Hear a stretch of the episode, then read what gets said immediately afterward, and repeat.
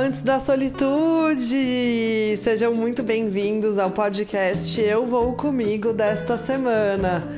Hoje falaremos de um lugar bem mais longe de casa, que é a Alemanha. Vai com quem? Você vai com Vai quem? com quem você vai? Vai com quem? Eu vou comigo! Vocês acompanharam comigo na semana passada a viagem linda que eu fiz para comemorar o meu aniversário. Era um sonho antigo conhecer o Oktoberfest diretamente da Alemanha. O de Blumenau eu já conheci há alguns anos. E aí ficou aquele gostinho de quero mais e a vontade de conhecer também esse país que todo mundo tanto fala, né, da organização, da beleza, de tudo que a Alemanha pode trazer assim de boas memórias do ouvir falar pra gente, né? Então, eu resolvi embarcar nessa jornada. Foi de última hora, foi bem corrido, e aí eu coloquei à prova tudo que eu aprendi até então sobre ser uma amante da solitude e uma viajante solo de primeira. Porque foi, eu posso dizer assim, uma das viagens mais ousadas que eu já fiz até então. Mais ousada até do que a das Filipinas?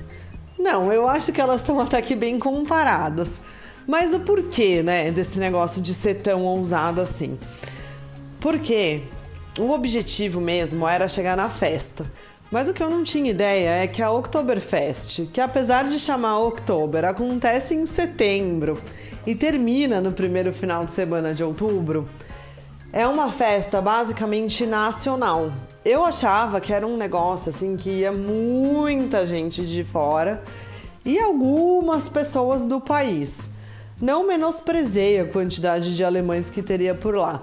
Talvez eu tenha superestimado a quantidade de gringos e gringas e pessoas de outros países, se você não quiser chamar de gringos, que estariam ali. Então, pensando que a língua oficial do evento seria talvez o inglês. E aí mora o maior engano do meu planetinha, que quando eu cheguei lá, apesar da estrutura do país ser basicamente em alemão, eu fui direto para Munique, então eu nem posso falar da estrutura do país.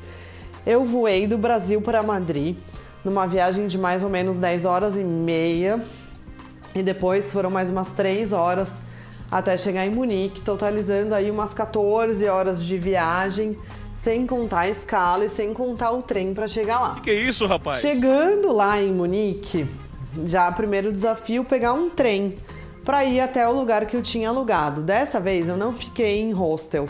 Eu resolvi pegar um flat, porque por ser uma festa cheia de gente que toma muita cerveja, eu achei que ficar num hostel talvez pudesse ser um pouquinho inconveniente, dependendo, né, de quem tivesse dividindo o quarto ali comigo. Então, o primeiro desafio pegar um trem. Ah, mas tudo na Alemanha é em inglês e alemão. Não. As coisas são em alemão, afinal é a primeira língua deles ali, né? Eles falam inglês, nem todos, a gente vai chegar nesse ponto. Mas a máquina de comprar o ticket para os trens, ok, tinha tickets e estava tudo escrito em inglês. Mas já entra num processo que nós brasileiros não temos o costume, que é exatamente esse de pegar trem. Trem do aeroporto para o centro da cidade, para andar em quantas zonas dentro da cidade? A cidade é dividida em zonas, então você tem a zona metropolitana, a zona 1, 2, 3 e lá vai até 6. E eu lá sabia por onde eu ia circular? Ainda bem que é um lugar bem turístico e tem uma opção de um bilhete chamado City Tour, que já inclui um bilhete de ida, de ida, guardem isso, do aeroporto para a cidade e depois você pode circular pela cidade nos ônibus, trens, trans, que são os trens de superfície e metrô. E você pode usar ilimitadamente e sem ter que validar o seu bilhete. Porque na Europa é muito comum que existam maquininhas que você passa o seu cartão e aí sim o seu bilhete está valendo. Se ele não estiver valendo e você for pego por um fiscal, e tem muitos fiscais, dentro do transporte público você pode pagar uma multa de até 60 euros. E a gente vai falar sobre ela, talvez no podcast que vem. Beleza, venci o desafio, Já tava com internet no celular, que é uma coisa que eu tenho feito bastante. Antes de sair do Brasil, eu instalo um eSIM no meu celular, que é excelente, porque daí quando você chega você já tem internet, não tem que ir atrás de chip nem nada.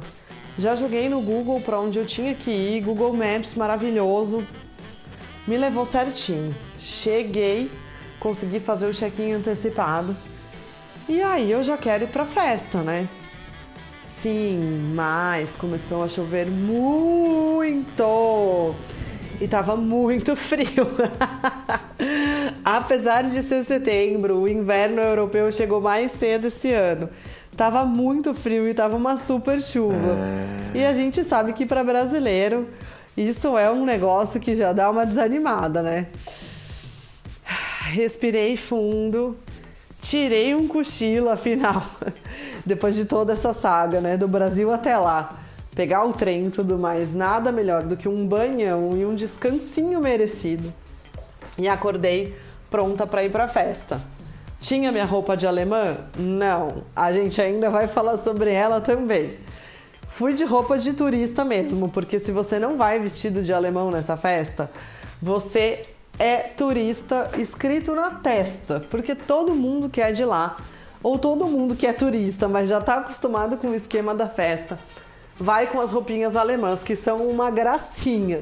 Para os homens é uma camisa, um short de couro, pode ter ou não um suspensório, alguma coisa assim, e um chapéuzinho. Ah, e umas polainas ou umas meias de lã muito engraçadas para nós que não estamos acostumados.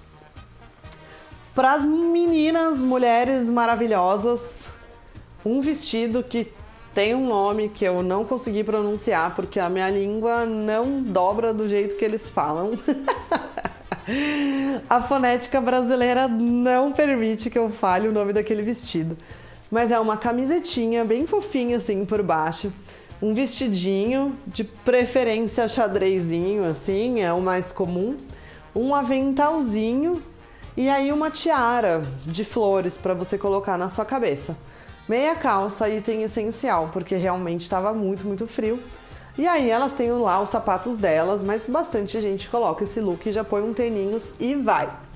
Bom, fiz todo esse panorama da roupinha para vocês, mas eu ainda não tinha a minha. Mas eu tava pronta para ir pra festa, tinha parado de chover pelo menos e tava só um friozinho. Peguei uma jaquetona, uma bolsa, porque não pode entrar de mochila mas a minha jaqueta dobrava o suficiente para ficar dentro dessa bolsa, porque dentro dessas tendas tinham me falado que era muito calor. Então eu já fui preparada.